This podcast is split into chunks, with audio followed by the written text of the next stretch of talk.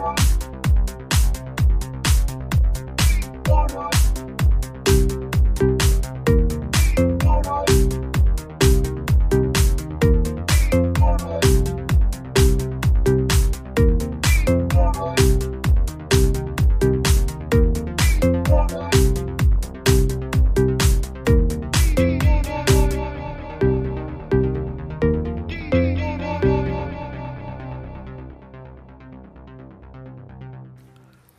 Tag, hier ist Antenne Baldrian mit dem Dominik.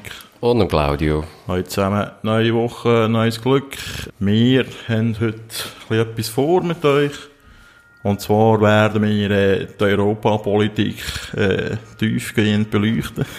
die grossen Themen. Ja, ja. Nein, tiefgehend ist vielleicht übertrieben, aber äh, wir haben da etwas vorbereitet. Und zwar ähm, ist da letzte Woche, also was ist das gewesen, das Wochenende vom, äh, vom 12. Januar, ist der neue Bundespräsident in der Arena gewesen, der Alain Berset, Innenminister von der SP. Das ist, hat schon Tradition, dass der Bundespräsident zu Beginn von seiner Amtszeit in die Arena kommt und äh, werden so ein die wichtigen Themen für die Schweiz besprochen, mal so Anfang Jahr. Und lustigerweise hat äh, das Europa-Thema mehr als die Hälfte von dieser Sendung vereinnahmt. Ich habe die Sendung geschaut letztes Wochenende. Äh, ich habe also eigentlich zuerst noch interessant gefunden. Und nachher haben wir die Idee gehabt, wir könnten doch da etwas dazu machen. Und da habe ich die Arena aufgeklippen und habe gemerkt, äh, so geil ist es doch nicht gewesen. Aber äh, es ist vielleicht ein guter Anlass, um mal über das doch äh, relativ wichtige und extrem komplizierte und kontroverse Thema ein uns zu unterhalten. Ist aber auch nicht unterirdisch schlecht gewesen. Ja, das hören wir dann.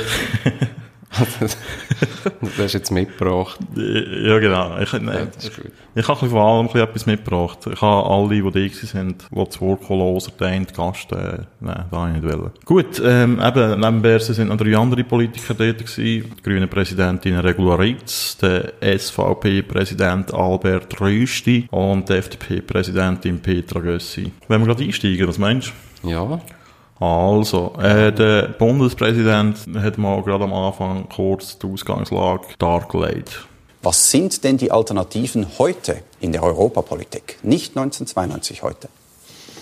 Ich glaube, Alternativen heute sind einfach, wir müssen schon mal definieren, was wir wollen mit, mit dem Europa, äh, in der Europapolitik. Und ich glaube, es gibt äh, eine ziemlich breite Einigung, keine Einstimmigkeit, das ist auch normal und gut so, aber eine ziemlich breite Einigung im Land, dass die Beziehungen mit unseren Nachbarn uns wichtig sind, äh, für unsere Wirtschaft, für unsere Jobs in der Schweiz.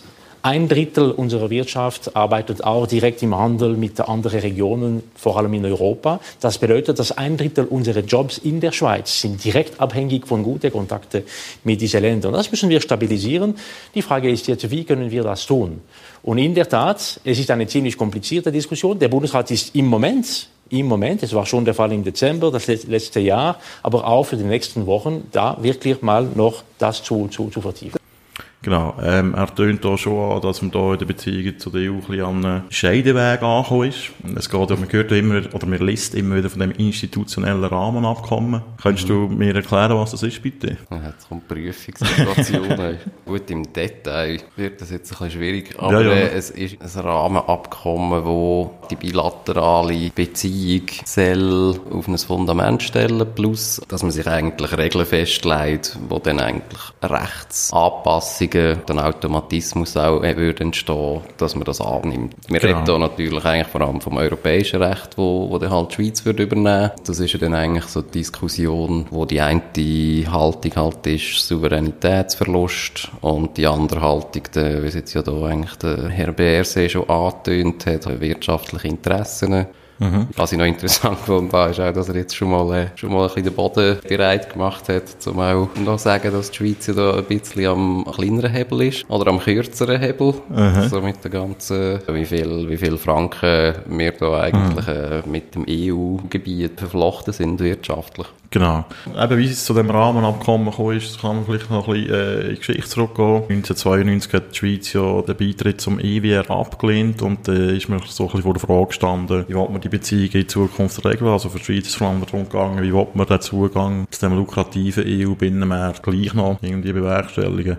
Ähm, da hat man die sogenannten bilateralen Verträge abgeschlossen. Das sind eigentlich maßgeschneiderte Verträge zwischen der Schweiz und der EU, also eigentlich extra für die Schweiz gemacht. Die gibt es sonst mit keinem Land, also von der EU her. Ähm, 1999 hat man die ersten gemacht. Dort ist es eigentlich so ein bisschen darum gegangen, um den Arbeits-, Waren- und Dienstleistungsmarkt also einen erleichterten Zugang zu dem. Stichwort sind die Personenfreizügigkeit, technische Handelshemmnisse, öffentliches Beschaffungswesen, äh, Landwirtschaft, Forschung, Luft- und Landverkehr. 2004 hat es die bilateralen zwei gegeben. Dort ist es um Schengen-Dublin vor allem gegangen. Das ist ja das Sicherheitspaket oder das Sicherheitskonzept von der EU. Also da geht es um die Datenbanken für Justiz, Polizei, äh, Visa und Asyl, wo die Schweiz ja jetzt auch dabei ist. Ähm, und die beiden Verträge sind vom Volk angenommen worden. Aber da, das Aushandeln von diesen Verträgen ist äh, extrem aufwendig, auch gerade für die EU, oder? Wenn man sieht eigentlich, was die Schweiz für ein kleines Land ist, was man da für einen Aufwand betreibt für so ein Land. Und darum hat die EU 2012, also der Europäische Rat hat beschlossen,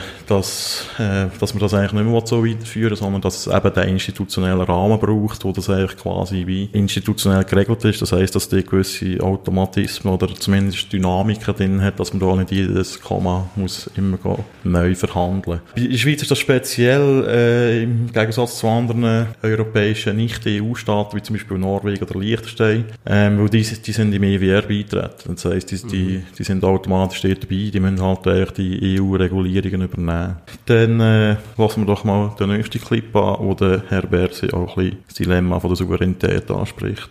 Aber können Sie heute sagen, es gibt Alternativen? Wir könnten diesen Weg nehmen oder einen ganz anderen in der Europapolitik?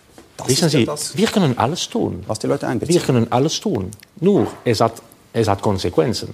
Genau, es hat eigentlich Konsequenzen.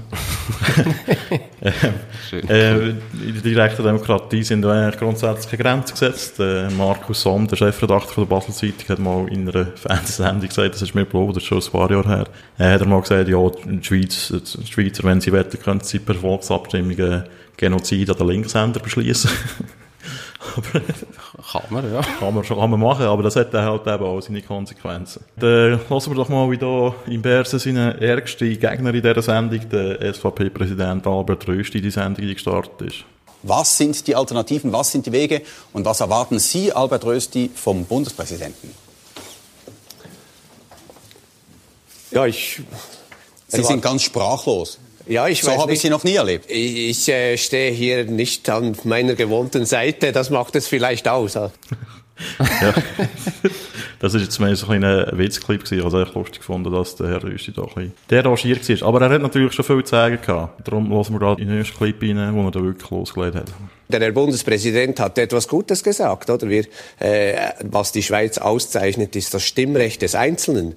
Und wenn er das in aller Konsequenz gegenüber der EU, gegenüber Herrn Juncker vertritt, dass ein Automatismus von Rechtsübernahme nicht in Frage kommt, dann braucht er die Finger nicht wegzulegen. Er äh, spricht jetzt das auch, du vorhin schon angesprochen hast, mit der automatischen Rechtsübernahme, die wahrscheinlich in dem institutionellen Rahmenabkommen drinnen ist. Das ist nicht ganz klar. Man redet da von dynamisch oder automatisch. Was da die Feinheiten sind, das, das weiß man noch nicht. Die Details, die sind nicht bekannt.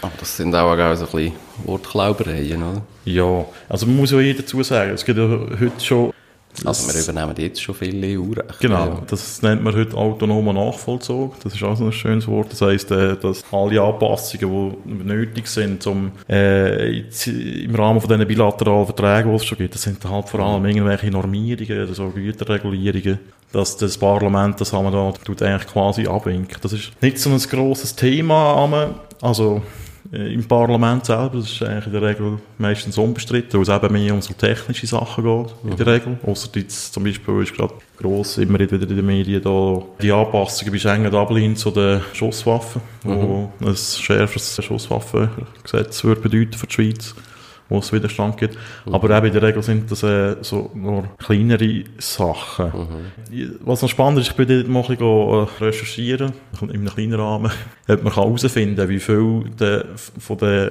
Gesetzen, die das Parlament behandelt, eben so Anpassungen an EU-Normen sind. Mhm. Und lustigerweise wird das nicht erhoben. Ähm, es hat da zwei Vorstöße gegeben Nullerjahren vom heutigen SP-Fraktionschef Roger Nordmann, wo das eigentlich aufzeigen Seine Motivation war wahrscheinlich, gewesen, ja, scheiße, schaut mal, wie viel EU-Recht wir übernehmen, dann können wir gleich in die EU eintreten, oder? Das wird seine Motivation gewesen Die Mehrheit vom Parlament, die für einen Bilateralweg einsteht, hat das natürlich nicht wollen und hat die Motion dann entsprechend abgelehnt. Aber es hat eine Studie gegeben von der Uni Bern, die ist aber halt leider schon ziemlich alt, aber das sind die einzigen so wissenschaftlichen Zahlen, die ich dazu gefunden habe. Die haben alle Gesetzesrevisionen zwischen 2004 und 2007 untersucht und sie haben herausgefunden, dass 15% der Vorlagen äh, vollständig von EU-Normen betroffen sind. Also 15% von allen Geschäften, die ins Parlament gekommen sind, mhm. sind nur ins Parlament gekommen, die Anpassungen sind als EU-Recht. Ja. Und weitere 15% sind teilweise von diesen Anpassungen betroffen gewesen. Also man kann eigentlich davon reden, dass so 30 Prozent von dem, was das Parlament in dieser Zeit gemacht hat, hat es eigentlich gemacht, um eben die, den autonomen Nachvollzug zu vollziehen. Mhm. Äh, das ist eigentlich schon noch eine grosse Zahl, oder findest du das nicht? Eigentlich schon noch eine hohe Zahl, aber handherum muss man ja auch sehen, wenn du eigentlich umgeben bist von einem, eben von einem Wirtschaftsraum, wo ein äh, gemeinsames Rechtssystem hat, finde ich es jetzt nicht riesig erstaunlich, dass ja du das auch an den Raum anpasst. Ob jetzt das einfach eine Übernahme ist oder halt eben aufgrund von Änderungen im EU-Raum. Wenn man das Ding anschaut, was dort Import und Export und auch Dienstleistungsaustausch, finde ich das in dem Sinn nicht äh, riesig erstaunlich, muss ich jetzt sagen. Also ich hätte jetzt fast noch höhere Zahlen erwartet. Okay. Wir können natürlich argumentieren, ja, wieso äh, kann sich das Parlament Zeit nicht sparen und man übernimmt es einfach automatisch. Oder? Weil es ist, kostet natürlich feinste Steuergelder. Das nennt man ja auch einfach Souveränität. Ja, genau, das ist die Souveränität. Ja gut, ja. kommen wir mal noch ein bisschen zum anderen Thema. Äh, der Bundesrat wird immer wieder kritisiert, dass er da nicht in dem Dossier nicht mit einer Stimme redet. Das ist in der Schweiz natürlich sowieso schwierig. Jetzt Peter Gössi nimmt die Kritik auf und äußert sich folgendermaßen.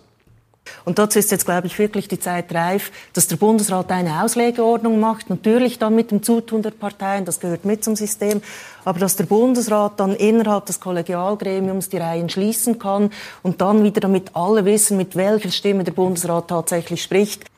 Ja, das ist halt in der Schweiz immer ein Thema. Wir haben halt äh, Regierung, wo SP und SVP vertreten sind, also da mit einer Stimme reden. Das ist noch relativ schwierig zum Umsetzen.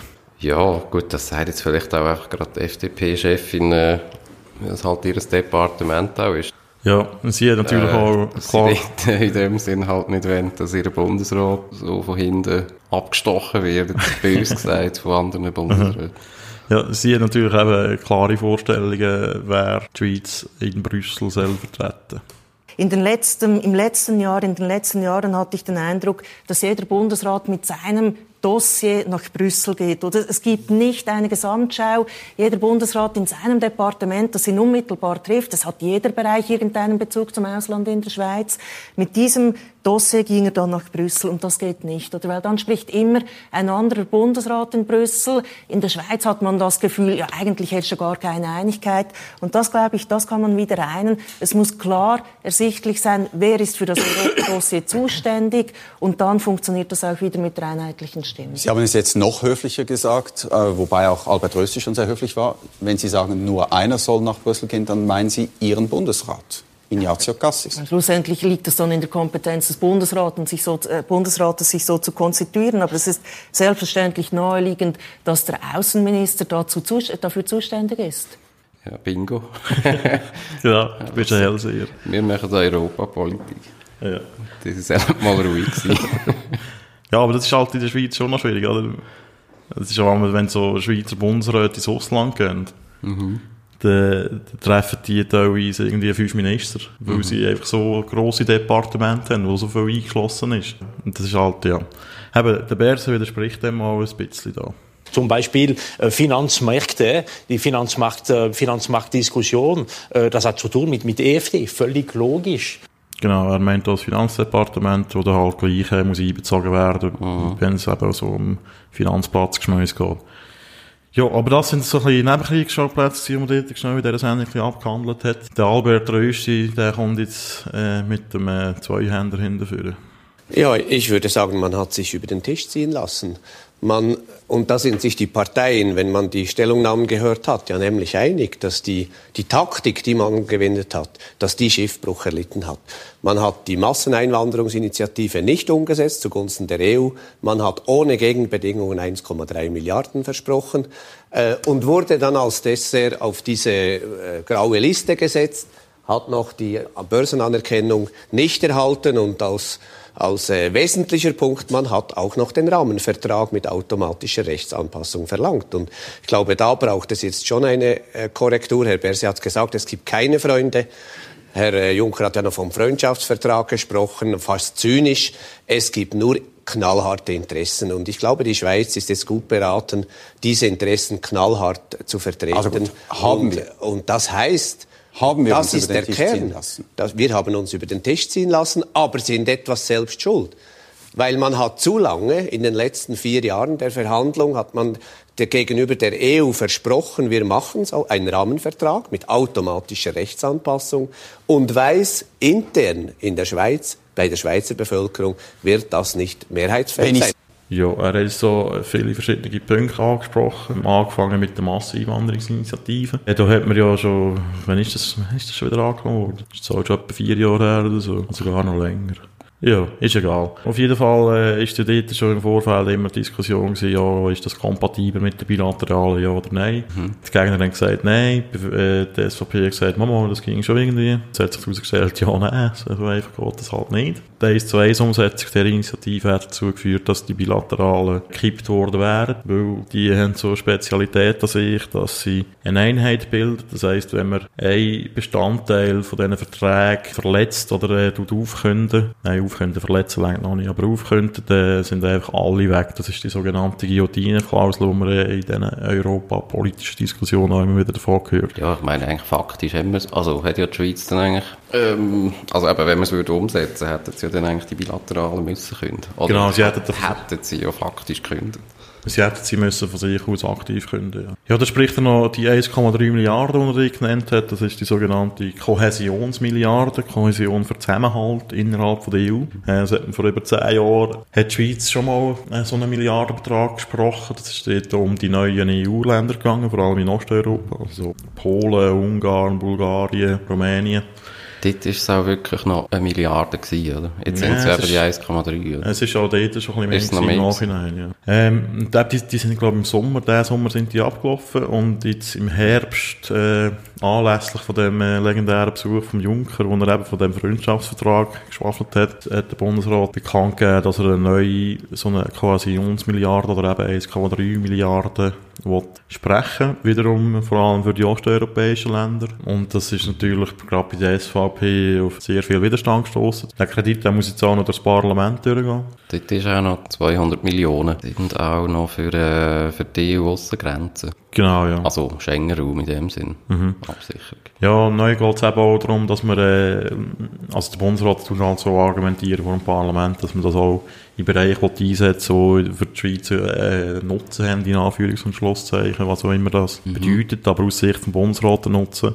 Das heisst, eben in den Bereichen Migration. Da kann es auch sein, dass eben auch etwas auf Italien geht oder auf Griechenland. Und halt in der Bildung, damit wir die Binnenmigration innerhalb von dem Personenfreizügigkeitsraum gerade aus Osteuropa ein bisschen eindämmen kann. Äh, dann hat er noch angesprochen, die Börsenäquivalenz. Das war ja der Grund, gewesen, wieso was man gefordert hat, die Milliarden wieder zurückzuziehen, weil der also das ist ja der Punkt eigentlich so vom, eben über den Tisch gezogen worden sein. Genau, ja. Wir sind davon ausgegangen, wir geben so die 1,3 Milliarden. Dafür können wir die Anerkennung über für unsere schöne Börsenregulierung, damit die EU-kompatibel ist. Ähm, das ist natürlich für die Schweiz als Finanzblatt aus wohlstandstechnischen und wirtschaftlichen Gründen äh, relativ wichtig, dass man äh, da EU-kompatibel ist. Da hat man das Problem. Und die EU hat jetzt die, uns die Anerkennung nur für ein Jahr zugesprochen, befristet. Und wir schauen das noch einmal an, mhm. nächstes Jahr. Ist halt natürlich ein Druckmittel für sie, oder? Was er jetzt dort eigentlich nicht wirklich erwähnt hat, ist ja noch eigentlich noch die ganze Brexit-Situation, wo ja, also aus EU-Sicht auch noch eine Rolle spielt, oder? Das kommt. Der ah, Herr, der Herr Berse hat sich da dazu geäußert. Wir sind auch ein bisschen Opfer von was passiert ist mit dem Brexit. Muss man das nicht vergessen. Alle diejenigen, die sich gefreut haben in der Schweiz über den Brexit und die gesagt haben, ah, endlich mal, EU hat ein Problem, das wird uns helfen. Es ist das Gegenteil, das passiert. Wieso? Ganz einfach. Ganz einfach. EU ist am, am, am Beginn schwierige Diskussionen mit, mit UK über den Brexit. Es ist schon völlig klar, auf Seite der EU, wenn man uns etwas gibt, es wird, es wird eine Rolle spielen beim, beim Brexit. Wir sind Opfer von dieser Situation. Das ist, das ist keine gute Sache. Das ist das, was du jetzt angesprochen hast. Kannst du das vielleicht schnell erläutern?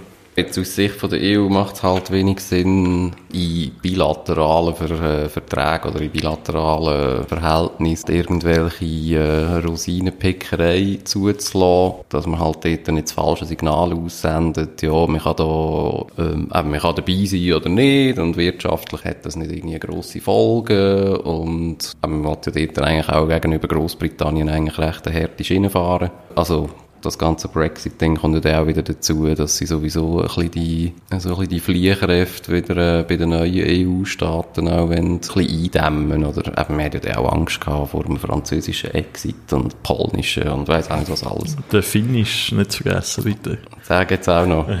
der Fexit. Ich glaube, Finexit, oder ich weiß gar nicht. Und der Auxit, oder wie ist der? Für jedes Land irgend, irgendein Exit.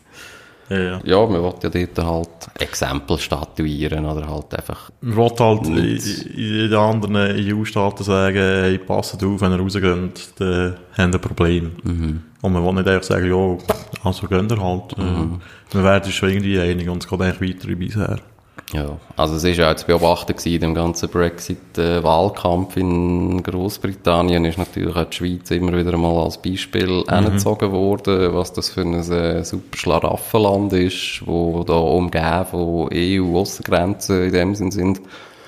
Und das sind ja alles tiptop und eben bilaterale Verträge und da kann man sich sozusagen rausnehmen, was man will. Super wirtschaftliche Beziehungen, aber Souveränität. Genau.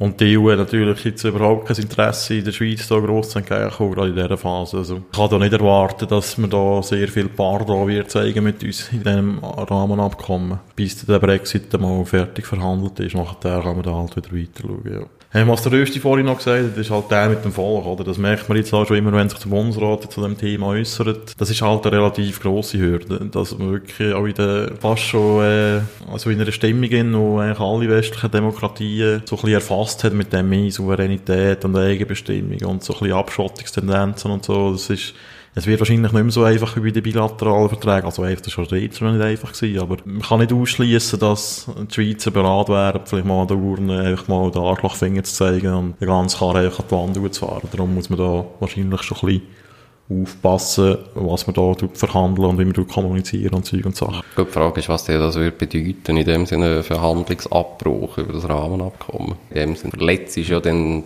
der noch, also keine bestehende Verträge, oder? Ja, es, es gibt natürlich noch Bereiche, wo die Schweiz äh, will, äh, wieder äh, einen neuen Zugang haben. Also wir haben gerade äh, die Versicherungsbereiche sind. Und ja, die Wirtschaft will das halt unbedingt. Also. Mhm. Gut, ja, eben, wie das da, ob der Börse auch ein bisschen angetönt hat, ist halt eben auch, ich meine, Grössenverhältnisse sind, äh, das muss man halt auch mal klarstellen. Das sind damals auch so recht lächerliche Voten, die man dann manchmal auch von rechts gehört. Irgendwie da kommen wir auch noch dazu. ah, okay. wie, wie wichtig das die Schweiz irgendwie für den europäischen äh. Wirtschaftsraum sei und, und, und, und, und. Mhm. Einfach irgendwie auch mal muss klar sagen, ich meine, die EU ist einfach der wirtschaftsstärkste Raum der ganzen Welt und hat eine Bevölkerungszahl von 500 Millionen und dann hast du einfach die Schweiz mit 8 Millionen und besteht nur aus EU-Aussengrenzen, ausser gerade Liechtenstein. Ja, aber es gibt gleich, gleich Politiker, die das Gefühl haben, wir müssen jetzt in Brüssel mal sagen, wie wir funktionieren. Es ist aber unser System, das so funktioniert. Und das heißt ganz schlicht und einfach auch, dass man Brüssel erklären muss, wie die Schweiz funktioniert und dass wir eben auch diese längeren Entscheidfindungsprozesse haben, weil dass das ein Ausländer nicht einfach so weiß, das ist mir klar. ja, das ist wirklich einfach, das ist wirklich einfach zum Lachen. Sorry, Frau Gössi, aber äh, Nein. So ein Ausländer, wer ja, weiss. Ja, die Ausländer wissen echt, wie es da läuft, oder? Nein, also sorry. Also man kann, man kann diesen äh, Politikern und auch Bürokraten in Brüssel schon noch zutrauen, dass sie etwas über politisches System verstehen.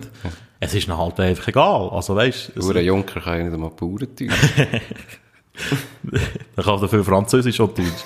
Nein, aber also das, um das geht es doch einfach gar nicht. Das ist ja nicht so, was würden die uns nicht verstehen und wenn sie uns würden verstehen, würden sie sagen, ah ja, okay, das ist ja alles in Ordnung, jetzt verstehen wir euch endlich und so und äh, also machen wir es so, wie ihr wollt. Ich meine, so läuft das nicht, das ist doch... Ja, ich, also ich glaube, für das haben äh, schon genug EU-Verantwortliche mit der Schweiz zusammengearbeitet, schon genug lang, dass ja. sie langsam äh, verstanden haben, wie das da funktioniert. Also sonst wären sie recht hinter dem Mond. Und das ist eben auch, das ist die Selbstüberschätzung, die du äh, vorhin angesprochen hast. Das ist jetzt wie auch die Woche wieder, wo rausgekommen ist, als der Juncker am WEF den Bärsee nicht offiziell treffen Da ist gerade von einem Afro dreht und Zeug und Sachen. Wirklich, als gäbe es für die EU nicht wichtigere Themen als die hure kleine Scheiß-Schweiz. Wirklich, mhm. muss, muss so herzeigen. Aber äh, ja. Gut, es gibt sie aber noch, die Schweizer Politiker, die Europa, Europa glauben. Ich habe den Clip vor allem eingetan, damit die Regularität da nicht ganz leer rauskommt, aber lassen wir doch mal zu, was sie zu dem Ganzen zeigen haben. Wir müssen Europa stärken als Zusammenschluss von Ländern, die friedlich und im Wohlstand zusammenleben. Und wenn das die Menschen hier diskutieren, denke ich, kommen wir auch von dieser kleinkrämerischen Diskussion um diese Kohäsionsmilliarde und so weiter weg. Es muss uns doch im Kern darum gehen, in Frieden und in Wohlstand und mit fairen Rahmenbedingungen mit unseren Nachbarn wir zusammen bla bla bla bla bla bla. ja, ist schon alles schön und gut. Und, und sie so den, den nie wieder Krieg, äh, Hammer. ja, ja, genau. Ja, von dem hat sie auch noch erzählt, von den Großeltern aus Deutschland. Das habe ich jetzt aber äh, nicht. Was? Ja, ihre Großeltern sind offenbar aus Deutschland und, oder der Großvater, der hat irgendwie zwei Weltkriege erlebt und so. Und der? Und das ist ja das beste Argument für die EU, weil sie jetzt irgendwie seit über 70 Jahren Frieden gesichert hat in Europa. Äh, ja, okay. Ja, das ist ja kein schlechtes Argument. Ich meine, das kann man schon so sehen, aber äh, äh, wir stehen oh, gut, vor anderen äh, Herausforderungen. Sehr viel Pathos für, äh, für eine Arena, meinst du? für eine, um über eine Kohäsionsmilliarden und irgendein so Rahmenabkommen zu reden. Es geht immer um äh, Krieg und Frieden, liebe mhm. Claudia. Mm. Nein, es ist ja, also ich finde, sie hat da schon recht. Das ist echt komisch, wenn sie sagt, wir müssen Europa stärken. Also ich weiß nicht, wenn die Schweiz mal irgendetwas dazu, dafür da hat so gross, um die EU stärken. Also, also gut, nicht das ist ja auch nicht die Aufgabe der Schweiz. Ja, eh nicht, ja. Die können sich ja selber stärken. ja, ja, okay. Ja, jetzt kommen wir ein bisschen zu einem längeren Beitrag und ich weiss, du, gerade du freust dich bestimmt sehr auf das. Es ist jetzt äh, ein einfacher Bürger aus dem Publikum. Okay. äh, das war auch Teil von dieser Arena, dass sich da so Leute können äußern und ich habe jetzt eigentlich mal einen rausgepickt, wo ich so ein bisschen das Gefühl habe, der, der ist so ein bisschen der Skeptiker, wo das Gefühl hat, äh, wir werden da geißelt von Brüssel. Ich möchte ein paar Leute aus dem Publikum vorstellen, die sich genau für diese Themen interessieren und die Sie sicher einbeziehen wollen in diese Diskussion. Guten Abend, Manfred Geiger. Guten Abend. Was finden Sie? Was muss die Strategie sein des Bundesrats gegenüber Europa? Ich finde, in der Vergangenheit hat die Schweiz äh, viel zu wenig hart mit Brüssel äh, verhandelt. Weil wenn wir diesen Bürokratiemoloch in Brüssel anschauen, wie sieht der die Schweiz? Das ist auch immer gut, der Bürokratiemoloch in Brüssel. Oder? Das ist echt so. Es ist noch schwierig zu beurteilen. Ich bin noch nie in Brüssel gewesen, aber fuck off, ey. Was ich immer so hören, ist, dass die so gemessen an äh, den Ländern und der Bevölkerung, die die so vertreten, dass es eigentlich ein relativ schlanker Apparat ist. Natürlich sind sie nicht so wie ein Staat, aber es, es ist immer schwierig, so Zeug zu vergleichen. Aber ja. es ist echt so, dass das wird eigentlich äh, so unwidersprochen einfach immer so hingenommen, wenn jemand so etwas sagt. Aber das sind ja. echt Tatsachen. Ja, genau. Aber lassen wir weiter. Die sehen ein kleines Land mitten in Europa, das eigentlich sowieso in der EU sein sollte. Also sagen wir denen mal, was sie zu tun haben. Und wenn sie nicht spuren, dann werden wir laut und dann knicken die Politiker erfahrungsgemäß ziemlich schnell ein. Herr Bersing. Und die sind wichtig für uns, aber wir sollten unsere Interessen nicht so leichtfertig verkaufen. Und im Moment machen sie ja großen Druck mit dem Rahmenabkommen, dass wir da noch mehr Gesetze äh, automatisch übernehmen sollten, was ja unsere direkte Demokratie untergräbt. Und meine zwei Fragen an Sie wären. Jetzt kommen erst die Fragen. Ja. Ah, okay. Gut. Sorry. Kein Problem. Die erste Frage wäre, warum sollten wir zu diesem ja Rahmenabkommen Ja sagen, das uns automatisch immer noch mehr Gesetze und Regeln auferlegt, äh, ohne dass wir dazu Ja oder Nein sagen können? Und die zweite Frage wäre, Sie, Herr Berse, persönlich, ist Ihr Ziel dasselbe wie das Ziel Ihrer Partei, nämlich dass die Schweiz der EU beitritt? Ja, Volksverräter, ähm, wer hat uns verraten? Sozialdemokraten. Nein, die Frage beantworten es natürlich nicht. Äh, also, er beantwortet sie einfach als Bundespräsident, sagt er halt, sein Ziel sei nicht die EU-Beitritt. Aber das ist auch nicht so wichtig. Das hört man, finde ich, immer wieder bei so Diskussionen. Der Bundesrat soll härter verhandeln, wir sollen doch für die Schweiz einstehen und für unser System und bla, bla, bla. Also, ich glaube, der Bundesrat macht das schon halt im Rahmen seiner Möglichkeiten. Aber eben, wie du vorhin schon gesagt hast, äh, der grössere Hebel ist halt jetzt einmal auf der Seite der EU. Man kann das immer einfach sagen, äh, ja, man soll härter verhandeln, aber so einfach ist das halt nicht. Also es gibt halt auch politische Realitäten. Ne? Das ist ja auch manchmal so das Bild von, so schwingt so eine Enttäuschung mit irgendwie, dass man jetzt so die Freunde von, von den europäischen Staaten, das sind jetzt plötzlich nicht mehr unsere Freunde und die, die finden jetzt uns so fies an von gängeln und weiss auch nicht was. Mhm. Also das muss man ja auch mal akzeptieren. Ich meine, das sind nicht unsere Freunde. Ja. Und man muss ja auch mal akzeptieren, dass eigentlich eben die ganze Lage oder die, die politische Situation oder Rollen auch, die die Schweiz spielt, das kann man ja auch mal vielleicht sich überlegen, ob jetzt das wirklich noch 100, 200 Jahre einfach so kann weitergeführt werden kann. Ja, eben, und wenn auch, auch wenn der Juncker äh, auf Bern kommt und von einem Freundschaftsvertrag redet, ich meine, wer ihm das glaubt, der ist einfach dumm. Also, tut mir leid, das ist halt einfach nicht so. Ja, ja, das ist ja Rechtspolitiker, bla bla. Mhm. Ich finde, sobald eigentlich in außenpolitischen Beziehungen von Freundschaften vorschaffen quasseln, dann äh, der, der ist irgendjemand auch am Lügen. ja. Ich habe jetzt gemeint, du wolltest schon sagen, das ist wie wenn Frau Merkel einem von ihren Ministern das Vertrauen ausspricht. Da kannst du echt davon ausgehen, dass er jetzt die Woche weg ist. genau. Gut. Ähm, eben, was ich noch sagen ist, zu den grössten Unterschieden haben wir mal da das Handelsvolumen angeschaut. Das zeigt jetzt eigentlich mal, wie wichtig das die EU für uns ist, also der EU-Markt. Wir haben ein Handelsvolumen mit denen von 237 Milliarden Franken. Jetzt sagt eben die Zahl ja noch nicht so viel, so mhm. alleine. Aber im Vergleich mit den USA, da sind das 45,7 Milliarden. Also mhm. das ist nicht einmal ein Fünftel. Dann mit China, wo wir ja auch ein super Freihandelsabkommen haben und immer so mega stolz drauf sind, wie gut unsere Beziehungen sind, 22,1 Milliarden. Das ist weniger, als wir alleine mit Baden-Württemberg haben. Da haben wir 28,3 Milliarden. Also das sind halt einfach, das zeigt einfach, wie abhängig die Schweiz ist von der EU. Ja. Das kann man eigentlich nicht wirklich wegdiskutieren, finde ich. Natürlich könnte man sagen, ja, wir wollen souverän sein um jeden Preis, aber dann muss man eigentlich auch den Preis bereit sein zu zahlen. Und der Preis wäre halt einfach, dass man den Zugang zum EU-Markt irgendwann mal verlieren oder eben nicht mit dieser Form ja, so privilegiert werden, wie wir das jetzt haben, oder? Er ist dann halt einfach, ja, gut, souverän, aber ein bisschen ärmer. Ja, das ist so das Berlin von Europa. Arm, aber sexy. Mhm. Sehr gut. Gut, wie sexy, dass wir da wirklich sind. ja, nicht so wie Berlin. Das haben wir dahingestellt. Ja. Ähm, der Berse antwortet da ein bisschen mit Optimismus. Und man sollte nicht vorher schon sagen, ja, es wird nie gehen. Wir müssen schon versuchen, im Interesse der Schweiz eine gute Situation zu finden, damit wir vielleicht auch diesen Marktzugang für unsere Unternehmungen weiterentwickeln können. Sind Sie zufrieden, Herr Geiger? Ja, so halb. Der Marktzugang ist natürlich für die Schweiz in die EU wichtiger als von der EU in die Schweiz. Und trotzdem sollten ja, es wir... Ist, ist beide Seiten ja, wichtig. aber trotzdem knicken wir zu, zu schnell ein und treten zu wenig nachhaltig und, und, und, und stark auf, weil wir setzen immer unsere typisch schweizerische Fairness voraus und, äh, und die andere Seite gut, einen Goodwill. So und von Brüssel sehe ja. ich weder Fairness okay. noch gut aus. Ja, das finde ich okay. wirklich...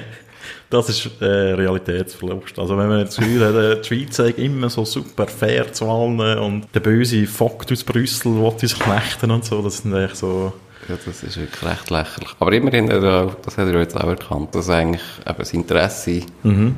von der Schweiz gegen die, also zu der EU ja eigentlich ein bisschen grösser ist. Mhm. Oder mehr zu verlieren hat. Ja. Ja, aber ja, echt so die, die Opferhaltung, die geht mir echt auf den Sack.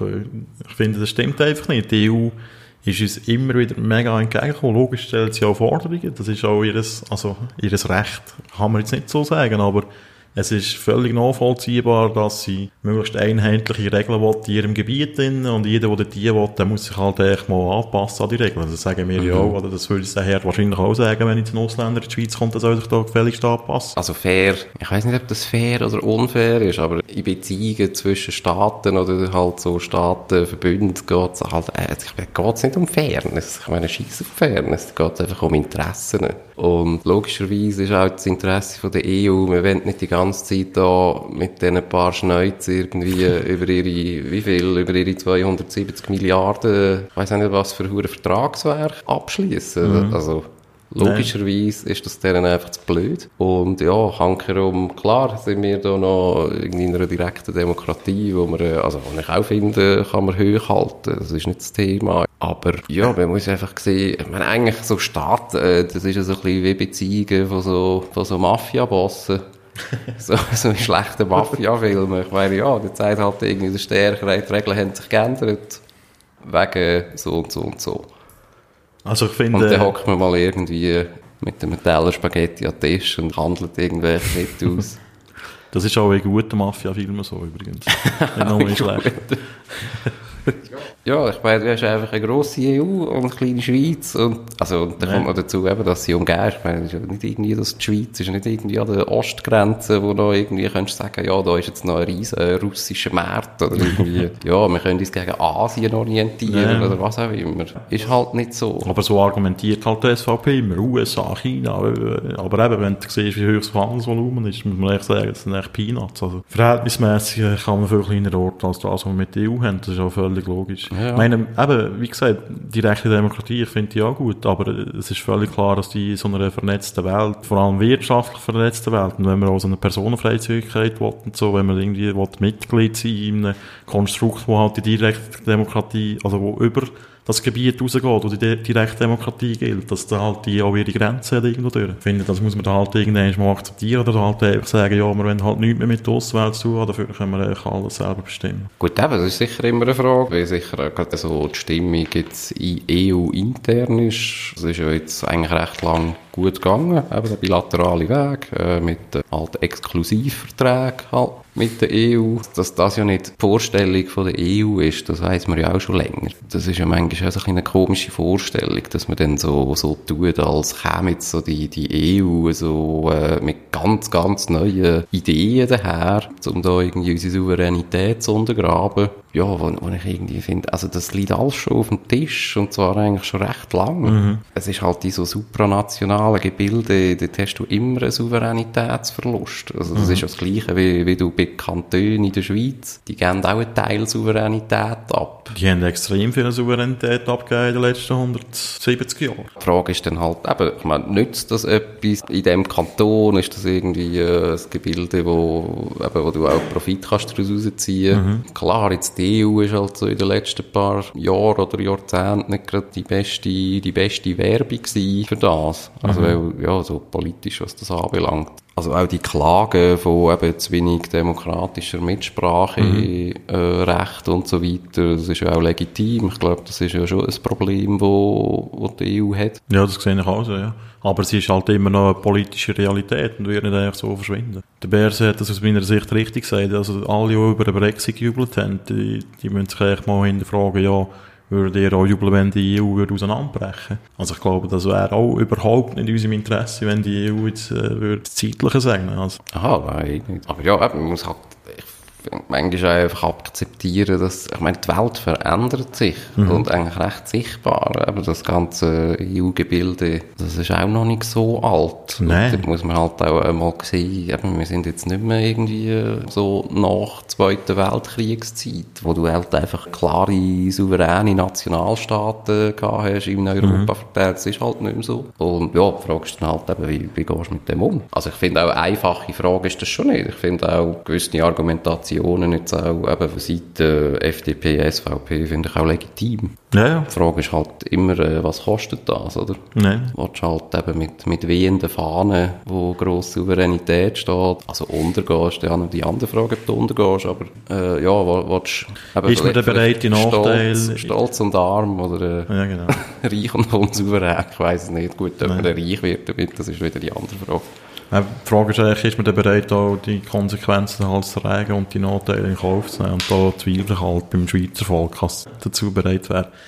Ähm, ja, wir kommen schon zum letzten Ausschnitt. Äh, da zeigt der Herr Rösti, dass er sehr belesen ist und auch die deutschen Klassiker sich zu Gemüte geführt hat. Also ich denke, wir sind als neutrales Land, haben wir primär für unsere Interessen zu sorgen. Und natürlich, natürlich in enger Zusammenarbeit mit unseren Nachbarstaaten. Und wir sind gut beraten gewesen in, in den letzten Jahren, in den letzten Jahrzehnten mit bilateralen Verträgen. Da ist nichts einzuwenden. Aber wir waren auch sehr gut beraten, indem wir immer, indem dieses Land seit der Gründung seit äh, Wilhelm Tell den Gesslerhut nicht gegrüßt hat. Oder wir können auch nur 25 Jahre zurückgehen, als wir den EWR Nein gesagt haben, dass wir unsere Unabhängigkeit und unsere Selbstbestimmung, nämlich die direkte Demokratie. Mit Jahreszahlen hat er ein kleines Chaos. He? Wieso, was hat er gesagt? Also das mit dem Nicht-Grüßen vom, vom Gesslergruß, äh, vom Gesslergruß. Gesslergruß. Schweiz. die Schweiz gegründet worden ist, oder Ja. hat das nicht so gemeint? Moi, aber das, das, sagen, das sagen die ganze, alle SVPler. Und das meine ich auch mit den deutschen Klassikern. Das ist echt Schillerbuch, Mann, wo das drinnen steht. Und die tun echt so, als wäre das die Gründung von der Schweiz. Äh, Leicht verzerrtes Geschichtsverständnis. Ja, die, die widersprechen halt äh, der Tatsache, dass die Schweiz eigentlich 1848 in ihrer heutigen Form gegründet worden ist. Für sie ist 1291 Bundesbrief und bla bla bla. Immer noch ähm, das Ding. Ich finde einfach so die, die Verklärung von dieser Vergangenheit von der Schweiz und die stolze Tradition und bla bla bla. Man kann ja stolz sein auf die Schweiz. Das soll jeder machen, der das Gefühl hat, er müsste es haben. Das soll er stolz sein auf die Schweiz. Das Problem ist halt, und ich sehe, du kannst nicht äh, aktuelle, heutige politische Fragen so beantworten. Du kannst nicht irgendwie ins äh, 13. Jahrhundert zurückgehen. Du kannst auch nicht ins 1992 zurückgehen. Mit dem EWR-Ding. Das ist auch so ein SVP-Mythos geworden. Darum ist auch der EWR-Beitritt jetzt für die Schweiz gar keine Option, weil das wird immer wieder so gejazzt. Das wäre eigentlich eine, einfache Lösung, wenn man dem EWR beitreten Dann hat man all die wirtschaftlichen Vorteile, wir wären dort dabei in diesem Raum und alles ist gut. Aber ja, das kommt natürlich nicht in Frage, weil das ist ja die grosse Schlacht vom Blocher, oder? Und bla bla bla. Ja, und das verbaut uns halt einfach auch ein bisschen den Weg oder einen kleinen nüchternen Blick auf das, was eigentlich vielleicht auch möglich wäre. Es wird einfach sehr viel dann wieder, äh, ja, so ideologisch eingefärbt, oder? Aber ich meine auch die ganze EWR-Abstimmung, das ist ja auch jetzt noch, ist, wird das auch so eine Art als Tatsache angenommen, dass das einfach der EU-Beitritt gewesen wäre. Dem muss man natürlich auch ein bisschen zustimmen. Dort hat Agi noch gesagt, Also das sei das die- Trainingslager für die EU. Also das ist auch das Ziel vom Bundesrat, zuerst die EU werden. Ja gut, aber dort hat er es ja dann auch getötet eigentlich, oder? Mit Ja, dieser Aussage. wahrscheinlich schon. Lustigerweise ein SVPler. Ja. Ja. ja. Aber, aber du hast ja auch jetzt noch EWR-Mitglieder, wo, Ja. wo, wo nicht EU-Mitglied sind. Liechtenstein zum Beispiel, Norwegen, Ja, Norwegen. Island. Mhm. Das Gleiche wird ja jetzt eigentlich mit dem Rahmenabkommen auch behauptet. Was? Wo dass das eigentlich eben mehr oder weniger äh, eigentlich einen Beitritt zur Folge hat. Da, Also ja, da, da es halt eine gewisse Logik dahinter hat, wenn du sowieso alles äh, übernimmst, aber in dem Sinn halt keine Gestaltungsmöglichkeiten hast. Ja. Ja, was, will- also, ja, was, Aber eben, das hast du- denn machen? Das hast du ja bisher auch schon gehabt. Also das hast du auch mit dem autonomen Nachvollzug schon gehabt. Das ist mit, dem, mit dieser Diskrepanz eben, da kann man auch wieder eine Souveränitätsdiskussion anfangen. Wie souverän ist es eigentlich einfach so, äh, ein Gesetz von anderen Gebilden einfach so abzunicken? Das ist eigentlich auch keine souveräne Haltung. Was ich noch wollte sagen, ist, der Rösti hat auch noch etwas äh, Interessantes gesagt. Er hat gesagt, dass er mit den Bilateralen gut gefahren sei bisher. Und das sagt er einfach irgendwie so fünf Tage bevor die SVP ihre Personenfreizügigkeitskündigungsinitiative. das das ist eines der schönsten Wörter, die ich die Woche gehört habe. das hat etwa 50 Buchstaben äh, ähm, lanciert hat. Und die, äh, eben, jetzt, äh, jetzt sind sie wenigstens ehrlich und sagen, ja, wir wollen die Personenfreizügigkeit künden. Aber das ist natürlich das Ende von der Bilateralen, wenn das angenommen wird. Das ist echt, äh, Wo er jetzt eigentlich gesagt hat, dass er das toll findet. ja, genau. Weil da braucht man ja kein institutionelles Rahmenabkommen, oder? also, ja. Man könnte bisschen meinen, die SVP wollte echt Schweiz brennen gewesen, obwohl ich mir das nicht so gut kann vorstellen Ja, mir surft, eben, mir surft damit so ein bisschen auf ideologische Wellen wieder. Ja, aber sie, sie tun ja nicht einfach nur äh, ein bisschen schnorren, sondern sie lancierten die scheiß Initiative und äh, Ja, also dort müssen sie ja schon zum Ziel haben, dass das eigentlich angenommen wird. Sonst, Ja. Äh, also würdest du ja dann gescheiter Also wenn es jetzt eine innenpolitische Symbolik oder äh, Impact, aber dann würdest du das gescheiter nicht, äh, nicht lancieren mhm. und halt äh, aber die ganze Zeit wettern, dass das nicht, äh, dass das nicht umgesetzt wird. Oder? Ja, das ist aus meiner Sicht ein kleines Hauptproblem mit dem ganzen EU-Komplex, also EU-Schweiz-Komplex. Du wirst durch die SVP-Initiative, die es immer wieder gibt zu dem Thema, wir, wir haben jetzt, äh, was haben wir alles gehabt, die Ausschaffungsinitiative, die teilweise nicht kompatibel war. Die Masseneinwanderungsinitiative, da kommt der Klima da die äh, Schweizer Recht vor fremdem Recht, oder wie die heisst da. Und jetzt eben die Personenfreizügigkeitskündigungsinitiative. das ist so ein schönes Wort. Äh, äh, Wie heißt das nochmal? Personenfreizügigkeitskündigungsinitiative, Mensch. ich weiß zwar nicht, ob sie offiziell so heisst, aber für mich heisst sie so. Die SVP hat sich in dieser Frage natürlich in den letzten zehn Jahren auch radikalisiert, muss man sagen. Ich weiss, als der Bloch noch im Bundesrat war und der Personenfreizügigkeit gesagt hat, wir sollten es wagen. Also von dem ist man weit, weit entfernt. Mhm. Und du wirst einfach die, das Verhältnis zu der EU nie auf eine stabile Basis bringen, wenn du einfach alle zwei Jahre wieder so eine Zitterabstimmung hast, ob jetzt alles irgendwie Bach abgeht oder nicht. Ja, das fördert nicht, ja. Es ist eigentlich erstaunlich, dass wir so wirtschaftlich immer noch so erfolgreich sind, obwohl das eigentlich eine brutale Rechtsunsicherheit ist, auf eine Art. Aha, ja, das ist schon, das frage ich mich manchmal auch, wieso das eigentlich immer noch so... Ja. Sind die äh, Steuern so wirklich so tief? ja, und eben, was ich, also wenn ich jetzt auch eben Trickli dort äh, höre, das ist eigentlich auch das, was ich mich manchmal wirklich, das beängstigt mich fast noch mehr. Einfach so die, eben der, der ideologische Anstrich überall und irgendwo durch auch irgendein völliges Verkennen von der Materie, wenn eben dann rechts wird die ganze Zeit so auf dem Hure, eben da dem Hure Wilhelm Tell-Kack irgendwie rumgeritten und Souveränität und, äh, ein Mann, eine Stimme. Und, äh, und die Grünen kommen irgendwie da eben mit ihren, mit ihren Friedensideen und weiss auch nicht was, obwohl das einfach auch wieder völlig am Thema vorbeigeht. Nee. Da frage ich mich dann schon auch irgendwo, äh, wo sind da eigentlich äh, so die, die wirtschaftlichen Kompetenzen oder auch vielleicht auch außenpolitische Kompetenzen. Gut, es sind jetzt gerade äh, zwei Parteien, die vielleicht auch aus gutem Grund noch nie den Außenminister gestellt haben, oder? Mhm. Ja, was mir auch noch in Sinn ist, äh, ich weiss noch, nach dem Ja zu der Massivwanderungsinitiative haben so vor allem so ein bisschen Mitte-Politiker gefordert, dass man endlich eine Abstimmung darüber macht, wo alles entscheidet, bilateral, ja oder nein. Ähm, ja, das geht irgendwie gar nicht. Du kannst immer wieder neue Initiativen machen. Mhm. Also, eben darum wirst du wieder vor dem Ding sein. Ich habe mir dort in dem Zusammenhang auch mal überlegt, weil mich nervt, dass wirklich für die Kacke-Initiative von diesen scheiß Parteien. Ich sage es jetzt mal so. Wir sind ja explizit auf iTunes, also da kann ich da mal fluchen, wie ich will. Mhm. Hasse ähm, auch. die immer Arschlöcher. Die, immer die selbst Werbung eigentlich. Nein, einfach, äh, die Initiative wäre ja eigentlich dazu da, die Leute eine Stimme geben, die sonst politisch nicht eine Stimme haben. Also, die nicht im Parlament hocken. Wenn eigentlich die grösste Partei von der Schweiz alle halb Jahr muss eine Initiative lancieren, dann ist das irgendwie, führt das System ad absurdum irgendwann. Ja, für das wählen schon die Leute eigentlich dort hin. Genau, die sollen sich da wieder mal im Parlament durchsetzen. Es ist halt, eben, wir haben da schon davon geredet, das Initiativrecht für die Partei äh, quasi abzuschaffen, aber das ist natürlich auch eine Illusion, das kann man sehr einfach umgehen. Der Grund ist halt einfach das Komitee und äh, ja. finanziert das. Das, das wir müssen einfach die Unterschriftenanzahl ausschrauben. Auf zwei Millionen? genau. Es gibt nicht, ob es so viele Stimmberechtigte gibt. ja, nein. Also ein Viertel kannst du schon mal, äh, also zwei Millionen kannst du schon mal weg. Äh. Ich bin da skeptisch. Ich finde eigentlich Initiative etwas Gutes, aber ich finde sie halt wirklich gut, wenn sie aus dem Volk kommen. Und früher war das normal gewesen, darum hat es auch lange, lange nie so viele Initiativen gegeben. Also, ich meine, das ist in den letzten 20 Jahren explodiert. So Verwahrungsinitiativen, oder? Ja, wenn die Schweizer so dumm sind und das annehmen, dann müssen wir halt damit leben. Nein, aber die, Alpen, die Alpenschutzinitiative, die haben wir ja auch eins zu eins umgesetzt. Genau. Nein, das ist ein schlechtes, schlechtes Beispiel. Aber ja, es soll, soll eigentlich für eine Bürger die Möglichkeit haben, dass sich auch so aktiv einbringen kann, finde ich. Hm. Gut, ja, hast du noch etwas? Zu Europa? Ja, ich habe am Anfang noch etwas. Oh. Und zwar äh, eben News hat es ja die Woche noch gegeben in Sachen äh, Rahmenabkommen. Mhm. Und zwar hat äh, die EU vorgeschlagen in der Schweiz, äh, dass man ein Schiedsgericht einsetzt, das in Streitfragen soll entscheiden im, im Rahmen von dem Rahmenabkommen. Das ist ja eine grosse Streitfrage. Das ist ein grosser Streitpunkt, ja. Das ist, weil die EU hat eigentlich den EuGH wollen, also den Europäischen Gerichtshof, und das hat die Schweiz halt nicht wollen, weil da keine Schweizer Richter dabei sind, was man nachher verstehen kann. Mhm.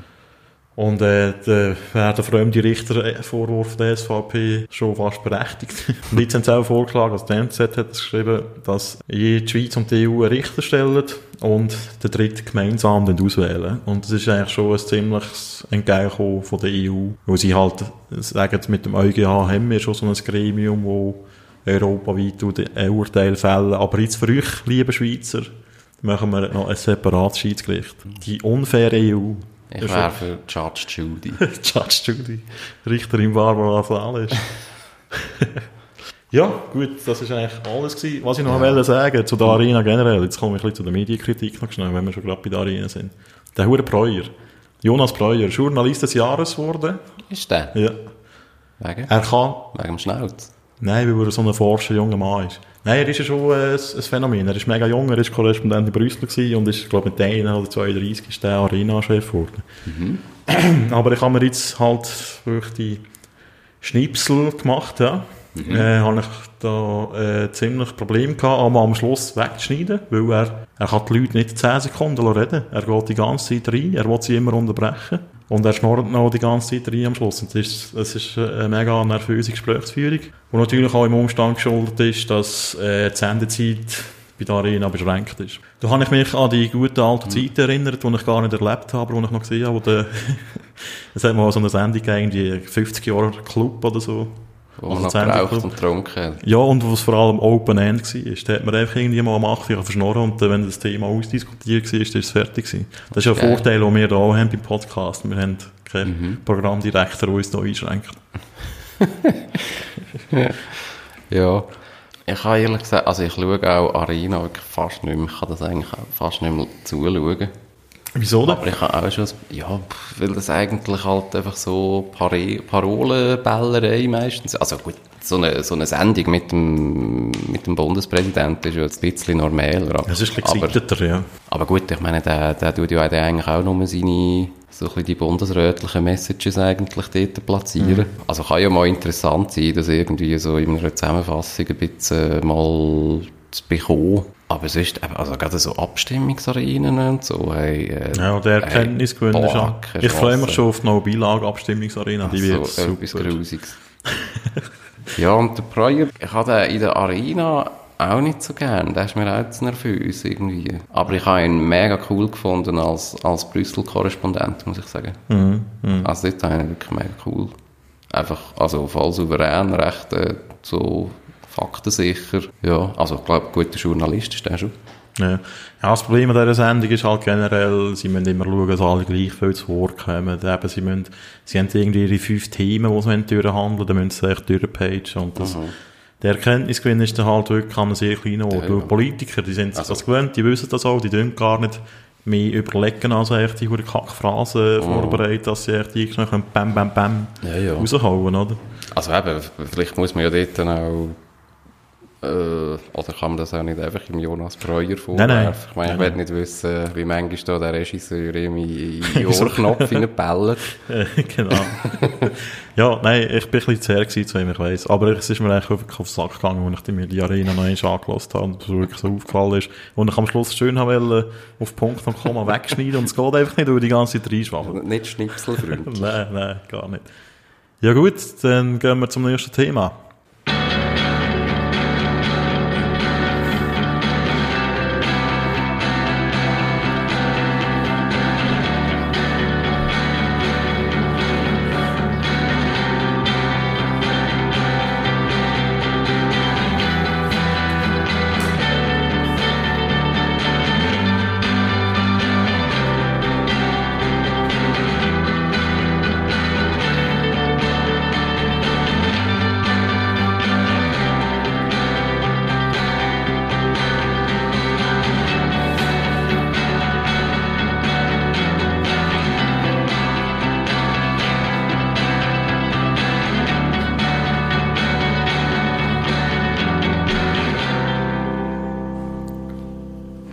Kommen wir zum nächsten Thema. Und zwar werden wir uns wieder einmal den Medien widmen. Und zwar ist letzte Woche ein neues Portal an den Start gegangen. Das nennt sich Republik. Und äh, die machen folgendes. Fürs Internet? Machen sie Geschichten, genau. Ja, und das war ein ziemlicher Hype im letzten Frühling, glaube ich. Im Mai war es, wo sie ein Crowdfunding gemacht haben und da in einer kürzester Zeit Millionen geschäffelt haben. Ah, geschäffelt, das ist natürlich negativ konnotiert, so böse meine ich es gar nicht.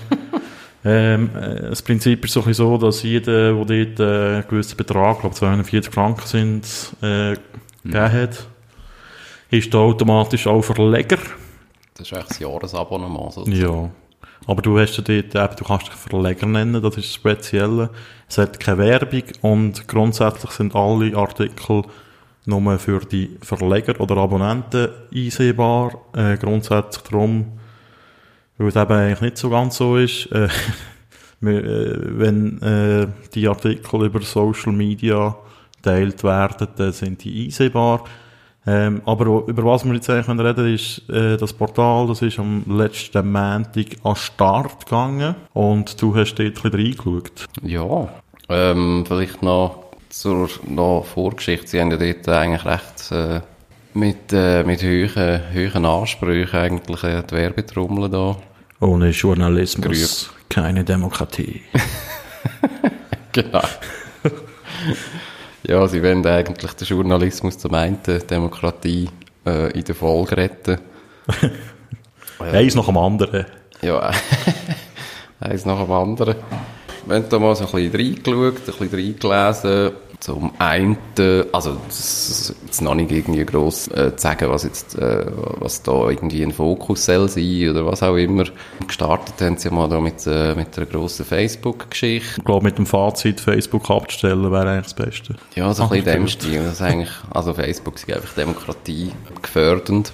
Mhm. Dass jetzt Russland eigentlich sozusagen mit Facebook das endlich geschafft hat, was schon seit dem Zweiten Weltkrieg wendet, nämlich äh, Wahlen in den USA beeinflussen. Das äh, ist jetzt endlich möglich. Aber man auch wieder muss sagen, ja, das ist auch ein, ein USA-internes Thema, das dort äh, recht gehypt wird. Oder wo Journalisten, habe ich manchmal das Gefühl, sowieso ein bisschen anfällig sind, äh, die ganzen sozialen Medien leicht zu überschätzen. Das war einmal so eine Geschichte. Gewesen. Was haben sie denn auch noch gehabt? Eine gute Tamil Tigers Geschichte mit diesen Banken da. Prozess mhm. in Bellinzona. Mhm. Habe ich eigentlich auch noch interessant gefunden. Also mhm. ist das die von der Berichterst äh, Gerichtsberichterstatterin? Oder noch eine eigene? Nein, nein, das war von Carlos Hannemann, mhm. Ex-Watschurni. Ja. Dann äh, hat noch eben so eine Gerichtsberichterstatterin hat mal äh, sozusagen ihren Beruf vorgestellt. Und, äh, Show so, and Tell. Anhand von also verschiedenen äh, Gerichtsverfahren, die sie da ähm, drüber geschrieben hat. Und was war noch? Gewesen? Eben da der Konstantin Seibt, der eigentlich einfach ein Buch gelesen hat und drüber geschrieben. Nein, nein, das ist jetzt ein bisschen, ein bisschen böse gesagt. Nein, das war einfach einmal so ein bisschen der Aufhänger gewesen, das neue Buch vom Kahnemann, oder Hahnemann. Nein, Kahnemann ähm, schnelles Denken, langsames Denken und so ein bisschen über Beeinflussbarkeit vom Unterbewusstsein und äh, auch hat sehr lang sich aufgehalten, eigentlich auch wieder mit amerikanischer Politik und der Aufhänger ist mal noch, also das erste Mal der Aufhänger ist irgendwie, ja, sollte man auch Beilageinitiativen annehmen oder, oder nicht? Hätte man gemeint, äh, nicht. Wir hätten ja eigentlich auch ein bisschen da den Werbetenor müssen wieder abfahren. Also in den ersten paar äh, Berichten, eben Facebook ist schlecht für die Demokratie, SRG ist gut für die Demokratie. Sind eigentlich gut zu lesen, die, äh, die Berichte, muss ich sagen. Also eigentlich wirklich äh, unterhaltsam, gut recherchiert, äh, alles tiptop. Mhm. Sehr lang. Das habe ich ein bisschen mühselig gefunden, wie man da irgendwie äh, bei einem gratuliert wird am Ende vom Bericht, dass, äh, dass wir jetzt so dermaßen tolle Ausdauer haben, äh, bis zum Ende äh, den Bericht zu lesen. äh, wo dann halt auch ein leichtes äh, sich selber auf die Schulter klopfen äh, mitschwingt, im Stil von, äh, ja, Du bist meiner würdig jetzt, du das gelesen hast. kannst eigentlich zurückgratulieren, äh, dass du so einen tollen, langen Bericht geschrieben hast. Ist auch sehr viel passiert dort in den Kommentarspalte. Das war auch recht amüsant. Gewesen. Aber das mit der Länge ist so eine Sache. Ich meine, ich, ich lese auch gerne mal einen langen Text, aber da muss er auch entsprechende Informationen drin haben, die die Länge ja recht, rechtfertigt. Weil, also, also ja, ja, man kann ja auch eine These in dem Sinn auch einfach wiederholen. Ja, aber das finde ich dann halt einfach auch mühsam. Also, ich, äh, bin ja Journalist und ich tue auch Texte redigieren und also ich kürze gerne Text. Mhm. Weil meistens kann man alles auch viel äh, kurzatmiger erzählen, als das Journalisten, die schreiben, damals das Gefühl haben. Aber man kann auch einfach mehr Argumente noch in einen Text verpacken, um einfach deine These, die du sowieso schon mhm. äh, eigentlich aufgestellt hast, halt einfach noch äh, zu, zu, bestätigen. Aber ja, ich finde jetzt, solange das, äh, solange das noch einen Informationsgehalt hat, wo, eben, wo, wo interessant ist, ist das mhm. eigentlich noch etwas Cooles. Aber das ist halt so ein bisschen Gefahr von diesen Internetmagazinen, weil das Internet ist halt endlos, nicht so wie Papier. Ja. Das sieht man auch bei Central Plus ist mir das manchmal aufgefallen, wo einfach so Teiltexte so überlang sind und ich denke, mhm. wer soll jetzt das lesen, weil die gleiche Geschichte kannst du auch mit 3000 Zeichen erzählen. Also ja, ich hoffe jetzt nicht, dass das äh, äh in dem Sinne ihre eigene äh, oder einzige, einzige Anspruch wirklich, also ist es auch nicht. Aber ja, einfach lange Texte schreiben, ja, das sollte schon nicht, äh, das sollte nicht genügen, zum, zum sich genügen. Ja, aber äh, so, was mhm. würdest du so für, eine, für ein äh, Fazit sein jetzt von dem frischen Auftritt? Hat dir der gefallen? Mir hat das eigentlich, also jetzt als Konsument, wo Ah gut, ich muss jetzt auch nicht zahlen dafür. Ähm, sehr, hat mir gut gefallen. Ähm, wirklich, also wirklich coole Texte, wo man, äh, also, wo man auch sagen kann, keine Ahnung, kannst auch ein Reportagenheft kaufen, dort hast du auch lange Texte, oder? Hast auch gut recherchierte Texte. Also so die grosse Journalismusrevolution sehe ich jetzt da weniger, mhm. muss ich sagen. Das ist natürlich auch ein Anspruch, den du niemals kannst erfüllen kannst. Also ja, das hat auch das Hype auch mal dann noch zugegeben, dass das halt äh, äh, aus PR-technischen Gründen natürlich schon recht übersteuert worden ist, die ganze mhm. Geschichte. Es hat auch gut funktioniert, muss man sagen. Ja. Also gut, wäre auch lächerlich, wenn er das nicht würde zugeben würde. Äh. Ja, aber, äh, aber jetzt wirst aber du, ja, es ist, hm? jetzt wirst du Verleger in dem Fall? Äh, noch nicht gerade, nein. Nicht. Ja, was ich einfach so ein bisschen, das, das, das Trara, das, das ist schon auch etwas, was ich recht äh, ein bisschen bemühend finde. Äh, mhm. Äh, sie haben ja da auch äh, ein Manifest verfasst, zum Beispiel, ja, wo halt auch anfängt mit ohne Journalismus keine Demokratie, ohne Demokratie keine Freiheit, bla bla bla. Der Journalismus ist das Erste, wo irgendwie äh, eine Diktatur stürzt und also es wird dann da also steht dort drin, ja. Also was jetzt, äh, Diktatur stürzt der Journalismus oder der Journalismus stürzt die Diktatur? Nein, Journalismus äh, stürzt die, äh, eine Diktatur. Äh, wo, wenn? Also das Erste, was jede Diktatur wieder abschafft. Aha, steht. ja, eben so. So, ja, gut, ja, das stimmt. Aha, da ist das so gemeint. Ja, ja. Also, die Einschränkung von der, ich kann jetzt gerade sagen, wo ist das Beispiel, wo der Journalismus eine Diktatur gestürzt hat. Das wäre jetzt, glaube ich, also, relativ neu. Ja, aber das ist natürlich schon ja, so. Äh, falsch verstanden. Die Türkei zum Beispiel, sieht man ja das. Also, mhm. das ist in den letzten Jahren gut können beobachten, wie das läuft. Mhm. Aber ja, in der Schweiz sind wir ja zum Glück noch nicht so weit. Klar, eben die ganze PR-Geschichte, die hat natürlich sehr gut, also die hat ja eingeschlagen wie eine Bombe. Sie haben ja da irgendwie 15.500 Verleger oder Abonnenten in dem Sinn. Mhm. Wobei man auch muss sagen, sie brauchen, glaube ich, nochmal, also sie brauchen, glaube ich, nochmal etwas Doppeltes, um dann auch wirklich können, auf eigenen Beinen stehen. Ich muss natürlich sagen, sie haben die Unterstützung von reichen Gönnern. Genau. Die Gebrüder Meili zum Beispiel. Genau. Da habe ich auch mal noch darüber gelesen. Es wird einfach sehr dick aufgetragen und ich frage mich dann halt ein bisschen, wenn man ehrlich ist, muss man ja sagen, eigentlich, ihr macht auch Journalismus und irgendwie das das Geblöterle von irgendwie Journalismus, das ist irgendwie nur ein Dienst an der Öffentlichkeit und nur ein Dienst an irgendwie der Gesellschaft und das hat überhaupt nichts mit irgendeinem Geschäftsmodell zu tun. Da muss ich einfach sagen, ja, Entschuldigung, also wenn das die Meinung ist, also es stimmt ja auch nicht für Sie, Sie haben ja auch ein Geschäftsmodell, Nein, das stimmt oder? überhaupt nicht. Und also wenn das die Meinung soll sein, dann könnte es ja, dann müssten sie ja wieder zutun und einfach sagen, ich weiß auch nicht, aber wir, wir wollen eigentlich nur noch SRG zum Beispiel. Ja. Also wir, wir wollen irgendwie, also dann wirklich einfach nur noch Staatsmedien, wo irgendwie Steuergelder finanziert sind und so da, ähm, ja, wo dann eigentlich völlig äh, eben kein Ding haben, eigentlich kein äh, ökonomische äh, Ziel. Ja, das ist halt so eine kleine Illusion Habe ich halt das Gefühl.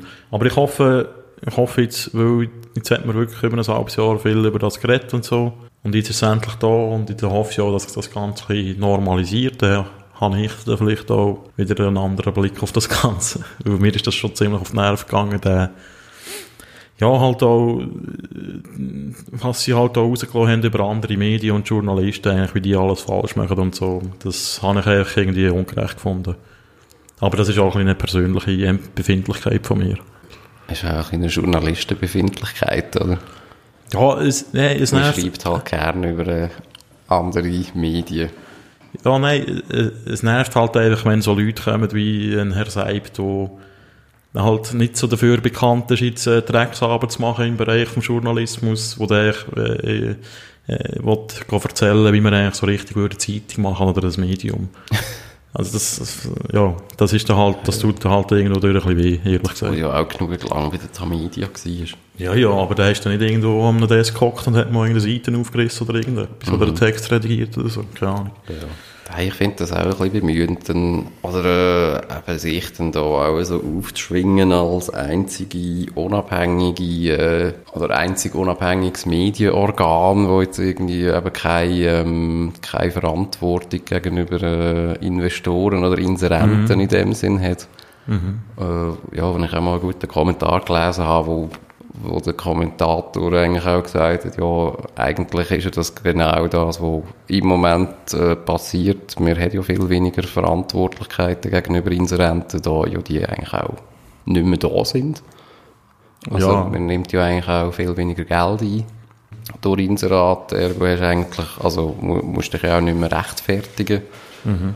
Und eben, wenn man dann, wenn man dann schaut, eben, was da die Gebrüder Meili und er ist auch dort noch dahinter. Ich weiß nicht, noch irgendwie zwei andere Investoren, die, glaube ich, gesamthaft etwa 3,5 Millionen von diesen 7, weiß auch nicht was, beigesteuert haben.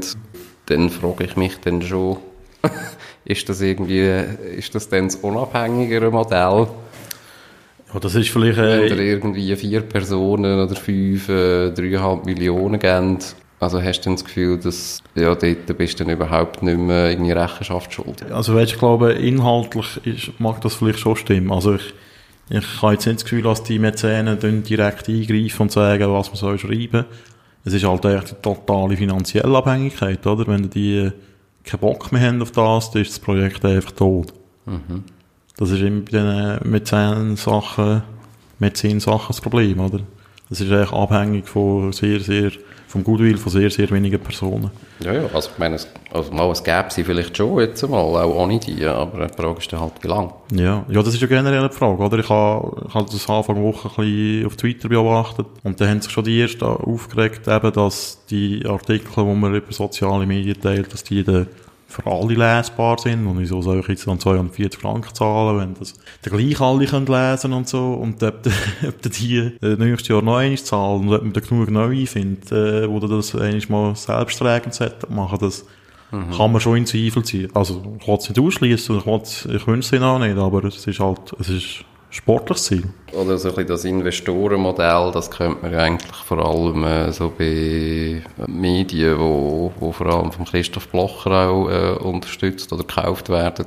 Aber dort hat man ja eigentlich in der Regel dann äh, einen riesen Aufschrei und Boykott von, von einer Basler Zeitung und äh, etliche äh, Kommentarspalten in etlichen Zeitungen, ähm, dass jetzt Demonstrationen. Da, dass jetzt da eine Berlusconisierung äh, mhm. stattfindet in der Schweiz und demokratiefeindlich und und und und und. Ja, wenn das, äh, ja, wenn da mal so eben halt eher linke oder linksliberale Investoren ähm, das machen, wo, also, wo jetzt die Republik nicht die einzige davon ist, äh, ja, der bleibt das in der Regel eigentlich aus, wo man sich eigentlich auch mal darüber ja. auslassen Ja, ich meine, schlussendlich muss man sagen... Also, ob man das jetzt gut oder schlecht findet, das sei dahingestellt. Aber also, ich sage Folgendes.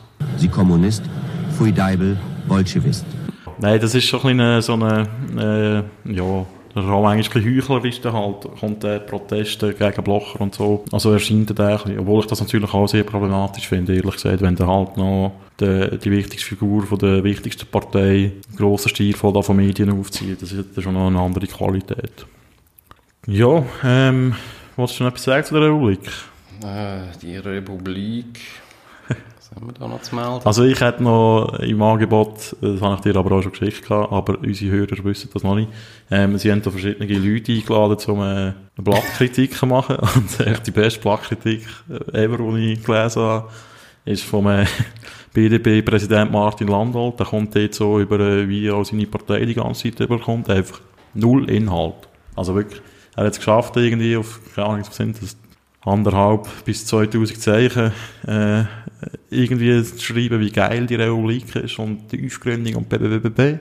Aber nicht bezogen auf irgendeinen Artikel. Und eine Blattkritik, eine Blattkritik, also das heisst einfach auch, dass man konkret sagt, was gut war und was schlecht war. Man nennt Beispiele von irgendwelchen, ich glaube, der hat sich die 20.000 Zeichen auf Facebook nicht angetan. Ja, das ist wirklich eigentlich nur, ihr seid echt die Größten und machen doch auch so tolle Berichte über die Schweiz und nicht nur... Ah ja, genau, das hat der kritisierste. das war so ein das Einzige gewesen, ja. Mm, mm. Ja, was hat ein bisschen, eben, ich finde halt, ähm, gut, ich weiß ja jetzt nicht, wer die 15'000 Leute sind, aber äh, für mich schmeckt das halt einfach wie so ein bisschen danach, ja, es ist halt irgendwie für mich, und mir kommt das so ein bisschen vor wie so ein Blasenprojekt ja, man, man, man rauft sich da so ein bisschen zusammen unter seinesgleichen und äh, so im Stil von, ich mache mir jetzt meine eigene Zeitung, oder? Es lenkt dann, manchmal hast du das Gefühl, es lenkt dann nicht mehr, dass man schon auf Twitter und Facebook irgendwie so in seiner hure Cyberblase rumgammelt, sondern äh, ich, ich wollte jetzt auch noch meine, ich wollte jetzt auch noch beim Zeitung lesen, in meiner Blase bleiben. Ja, aber ich meine, das kann auch ein Geschäftsmodell sein, das da auch funktionieren kann? Ja, also ich finde, an und für sich finde ich das eigentlich noch gut, auch Zeitungen zu haben, die eine klare Meinung haben. Anstatt, gut, die Diskussion haben wir auch schon gehabt. Du wünschst dir Parteipresse zurück, Nein, nicht Parteipresse in dem Sinn, aber ich finde das, äh, ich finde das in dem Sinn nichts Schlechtes, wenn du, ja, wenn, wenn du jetzt bei einer Zeitung auch erkennst, wo die etwas, oder für was die eigentlich steht.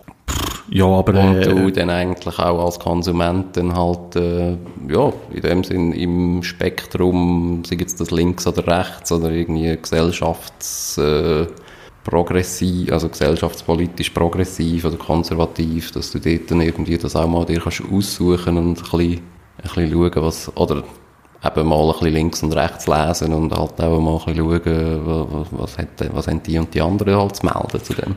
Ja, ich, ich, ich gebe dir insofern recht, dass ich es gut finde, dass es auch wieder so Blätter gibt. Oder es hat es eigentlich immer gegeben. Also die Watts zum Beispiel hat es immer gegeben. Genau. Es gibt Weltwochen, in Deutschland gibt es jenste linke Zeitungen und aber auch rechte Zeitungen, die wirklich klar sich auch so positionieren. Ich finde halt, es braucht, es braucht auch die anderen, oder? Weil äh, ich will nicht alles einfach mal per se durch eine parteipolitische oder auch ideologische mhm. Brille durchlesen. Und man muss natürlich schon sagen, dass so die klassischen Tageszeitungen, die trennen eigentlich zwischen Kommentar und Bericht, oder? Im Bericht sollte man neutral sein, im Kommentar kann man die Meinung zeigen. Mhm. Mir ist völlig klar, dass auch ein Bericht nie neutral ist. Ja. Aber man kann sich wenigstens Mühe geben. Ja. Aber der wird auch nie neutral sein, weil das schreibt immer noch ein Mensch, der eine Haltung hat zu irgendeinem Thema, meistens auch in der Regel. Und dann wird er auch äh, Weg finden, sagt das bewusst oder unterbewusst, die Haltung auch zu transportieren. Aber es ist natürlich ein Unterschied, ob du den Anspruch hast, irgendeinen objektiven Bericht zu schreiben, mhm. oder wenn du klar einen Bias hast, dann, dann liest sich das einfach anders. Ich meine, wenn ich Weltwoche Inlandbericht lese, die muss ich gar nicht lesen. Ich weiß, was da drin steht, wenn ich schon nur den Lead lese. Mhm. Weil es einfach klar ist, es ja, wäre nur ein Argument für einen Cult, der einfach für die These oder für, für die, äh, für den Anti-Mainstream-Bullshit da, was immer ablehnt, sprechen.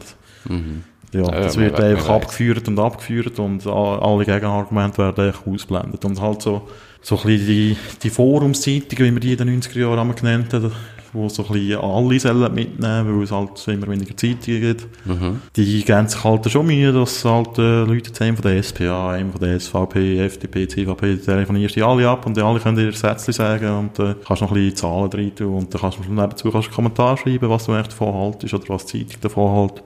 Mhm. Ich finde, das braucht es auch. Also das finde ich schon auch, ja. Also auch so ein bisschen der, ja es ist ja dann eigentlich so ein bisschen eine Art Mainstream, äh, das ist, ist zwar ein sehr verhasstes Wort schon mittlerweile, aber ich finde, das ist eigentlich auch etwas sehr, eigentlich etwas Wichtiges. Also eben, es ist halt einfach sehr negativ konnotiert mittlerweile. Ja, das haben echt die Rechte geschafft. Aber, äh, ja, ja, das ist ja so. Also äh, gut, das ist so ein bisschen schwierig zu entscheiden. Also, ich meine, im Endeffekt entscheidet ja sowieso jeder Konsument dann selber. Ich finde es noch schön, manchmal in dem Sinn halt auch mal eine Meinung zu hören, äh, wo du auch mal weißt, also ja, wo du auch weißt, wo die überhaupt stehen. Mhm. Aber eben dann, dass man sich dann eben so medial dann vielleicht auch eben die Gefahr, sich einfach so in eine Blase zurückzuziehen, das, das sehe ich dann auch nicht mehr so als zielführend. Ja. Also ja, wenn jetzt da so 15'000 äh, jetzt auch vielleicht das Gefühl haben, ja, ich bin irgendwie top informiert, weil ich habe, äh, ich, ich ich ziehe mir jetzt täglich irgendwie die absolute Wahrheit ein. ähm, ja, dann bist du vielleicht auch ein bisschen auf dem Holzweg. Ja, das glaube ich auch. Mhm. Ja. Hast du noch etwas? Nein. Ja, also, dann wollen wir zum Sport gehen. Unbedingt. Das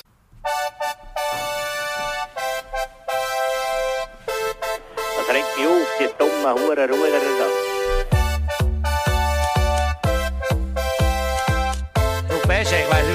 Wie lange wir noch Zeit haben, jetzt kommen wir zuerst noch die Scheisspolice.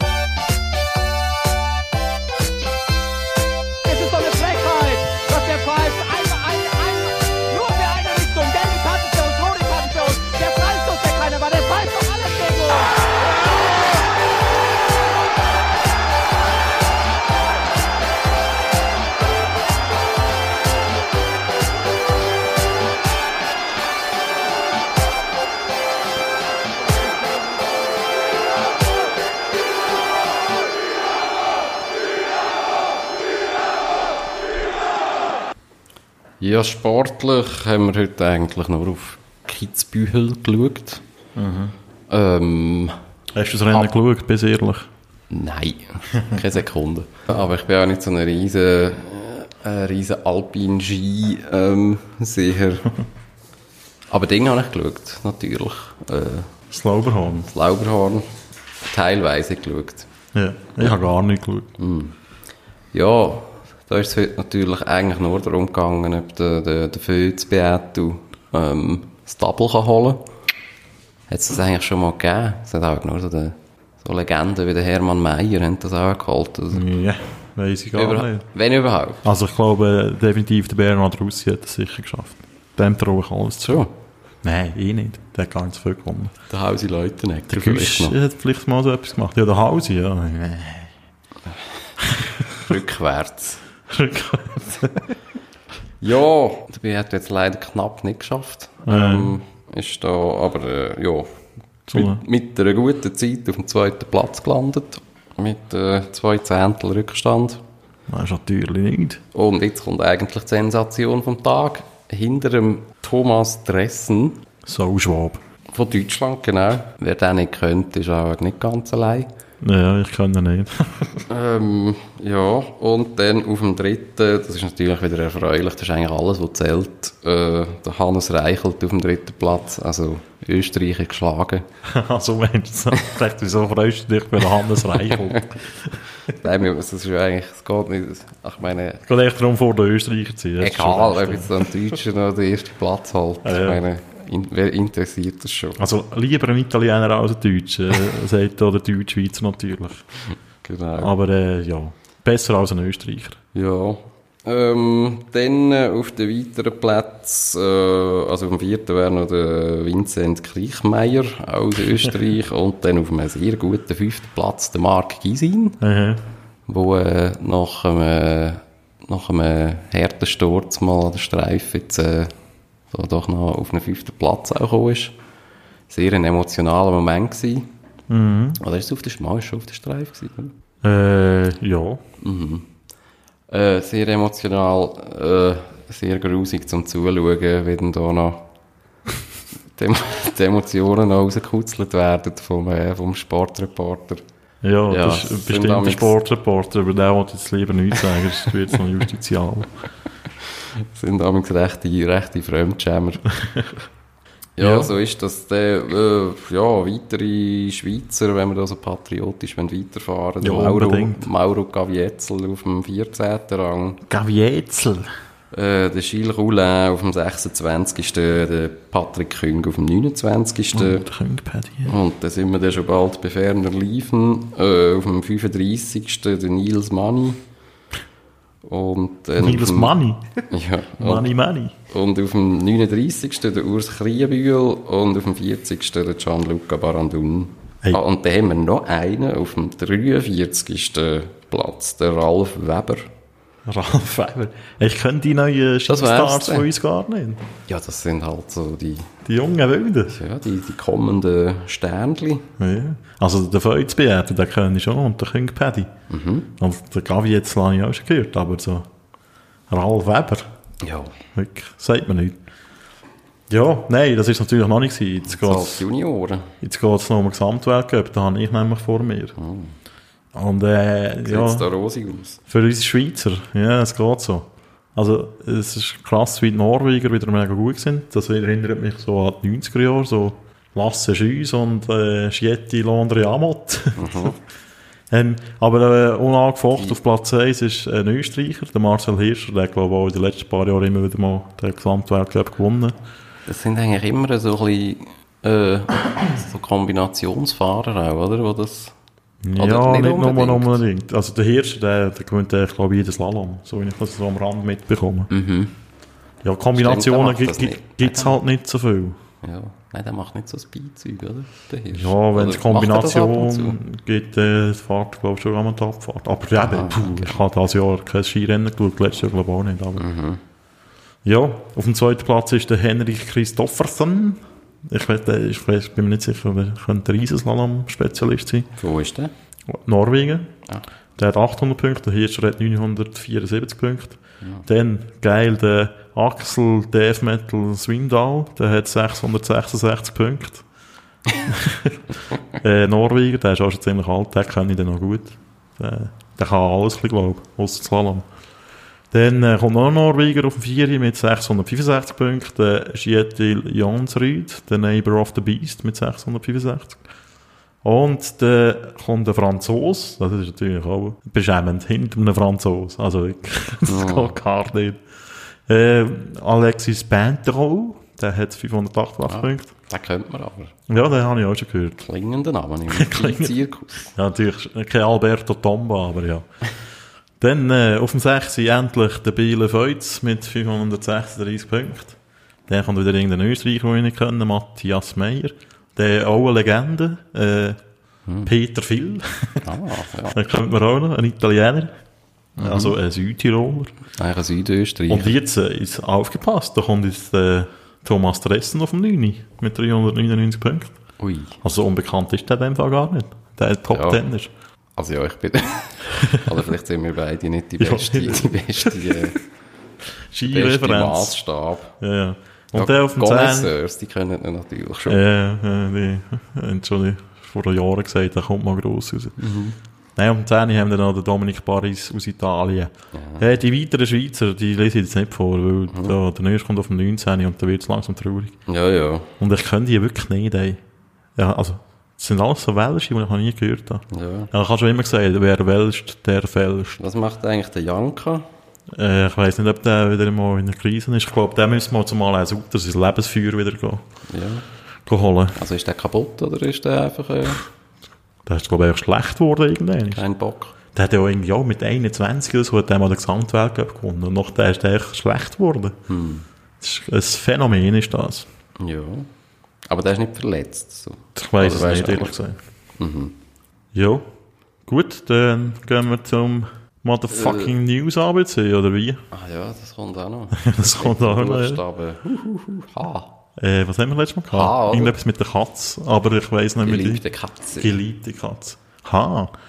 Ja. Ja, da gibt es verschiedene Möglichkeiten. Also, Jingle dann los. Aber wir müssen schon Pause machen. Ja, wir sind bei Buchstaben H angekommen und mangels äh, innerschweizerischer Alternativen gehen wir auf Deutschland einmal mehr. Und zwar nach Heilbronn. Dort äh, erscheint die Heilbronner Stimme. Das ist ein schöner, schöner ähm, Titel für eine Zeitung, finde ich, Stimme. Das klingt nach Propagandablatt. Ja, ist es vielleicht mal gewesen. Äh, Heilbronn ist eine Stadt in Baden-Württemberg mit etwa 120.000 Einwohnern. Und dort äh, äh, treiben, nein, also nicht nur dort, sondern generell in Deutschland äh, treiben den Bankomat-Sprenger das Unwesen. Offenbar ist das eine beliebte Masche, äh, als Geld in den Bankomat innen zu holen. Und zwar, äh, in Brackenheim hat es vor einem Monat äh, so eine Explosion gegeben und die war verheerend gewesen. Also, laut Versicherung hat es einen Schaden gegeben von 50.000 Euro. Und äh, der benachbarte Friseursalon, der sich Struwelbeine nennt, in der Deutschordenstraße, mm. der ist seitdem immer noch geschlossen. Also, das ist offenbar eine wirklich heftige Explosion gewesen. Es hat auch ein Bild, aber ich, auf dem Bild sehe ich, ja gut, Bahnplatte gesehen, aber jetzt nicht die grosse Zerstörung. Man sieht da ein schönes Logo von der Struwelbiene. Mhm. Ähm, eben, und laut dieser Versicherung äh, hat sich in den vergangenen fünf Jahren die Zahl der Automatensprengungen in ganz Deutschland vervierfacht. Also 2016 hat es mindestens 250 Sprengungen gegeben. Das ist schon noch krass. Hm, in ganz Deutschland? Ja, ja. Also, nein, nicht in Heilbronn. ein bisschen übertrieben. Ja, das ist eigentlich nicht wenig. Ich frage mich eigentlich auch, wie man das macht. Also, was... Das sind ja eigentlich fünf pro Woche. Ja. Das ist noch gefährlich. Sind das Terroristen? Sind das Islamisten oder was? Ja, man weiß es nicht. Ist das ein Angriff gegen dekadente Westen und tun wir das Geld noch verbrennen? Das ist der schwarze Block. ja gut, die machen auch gerne Bankkonten kaputt, ja, stimmt. Ja, man weiß es nicht. Man weiß es nicht. Hm, ja, aber das ist ja nicht ganz ein neues Phänomen. Oder? Es gibt ja auch viele äh, so Banken, die dann ihre Bankomat ähm, safen. Oder, äh, oder auch mit so, glaub, so mit so Fahrpatronen, dass du eben bei einer, wenn du das willst, sprengen dass du dann eigentlich das Geld ja. äh, unbrauchbar machst und so. Mhm, mh, Also so mit Gas hat es doch auch ja. vielfach so, so Spezialisten gegeben, oder? Mhm. Also gut, das ist ja eigentlich das Gleiche, oder? Das führt ja auch zu einer Explosion. Ja. Ein bisschen Gäse und anzünden. Gut, äh, ja, äh, viel mehr ist da in dem relativ ja. kurzen Artikel eigentlich nicht drin. Ja, ich hoffe, die Strauvelbeine kann schnell wieder mal äh, ans Werk gehen. Ja, das ist natürlich sicher ein schmerzhafter Ausfall, den die zu erleiden hat. Collateral Damage. genau. Hm, aber das ist jetzt, äh, also was mich noch erstaunt hat, dass eigentlich erst in drei Monaten so ein neuer Automat-LD steht. Das ist eben nicht Schweiz, weißt Wir müssten denen mal das zeigen, wie man das richtig ja, macht. was machen jetzt die, äh, die Brackenheimer? die Brackenheimer? Die wollen jetzt eigentlich das jetzt wieder äh, zurück zu der Tauschwirtschaft. ja, wahrscheinlich ist jetzt so was Mittelalter ausgebrochen. Ja. ja. Vielleicht traut sich gar niemand mehr dort hin, weil es äh, schon dermaßen anarchisch zu und her geht. No-Go-Area. Mhm. Ja, haben wir noch etwas zu der Stimme aus Heilbronn? die Stimme in Heilbronn? Nein, sonst steht da glaube ich nicht allzu viel äh, passiert. Die warten auch einfach auf die neue GroKo. Irgendein Lidl ist noch aufgegangen. Ein Lidl? Das ist, äh, ist immer eine Meldung wert. Und das erfahrt man da noch, der Martin Schmidt. Äh, Was? Skisprunglegende. ja. Trennt sich von seiner Freundin. Was? Ist der von dort, oder was? Ich weiß es nicht. ja, nein, das ist natürlich ein nationales Thema auch. Ja, ja, ja. ja, der Martin Schmidt. Oder ich weiß nicht. Bretzfeld. Das ist vielleicht auch dort in der Nähe. Bretzfeld? Sagt man gerade nicht, spontan. Ja. Gut, das wäre jetzt noch naheliegend, oder? Dass der irgendwie aus Süddeutschland kommt. Ja, oder aus dem Osten. Wenn er ein Skispringer ist. Ja, die... Auch nicht der Hamburger. Ja, nein. Aber die, so die nordischen Sportler in Deutschland, die kommen eigentlich aus Thüringen oder Bayern oder Baden-Württemberg. Äh, jetzt komme ich draus da. Äh, seine Freundin ist ein Bretzfelderin. ja, ja, wegen, wegen dem haben sie das gebracht. Ja, das schlägt natürlich hohe Wellen dort. Ja. Gut, äh, dann würde ich sagen, beenden wir äh, das beliebte, allseits beliebte News ABC. Und euch... Auch die Sendung, oder? Schönes Wochenende. Ja, oder einen guten Start in die Woche. Einen guten Wochenstart, je nachdem. Je nachdem, egal. Ciao zusammen. Tschüss.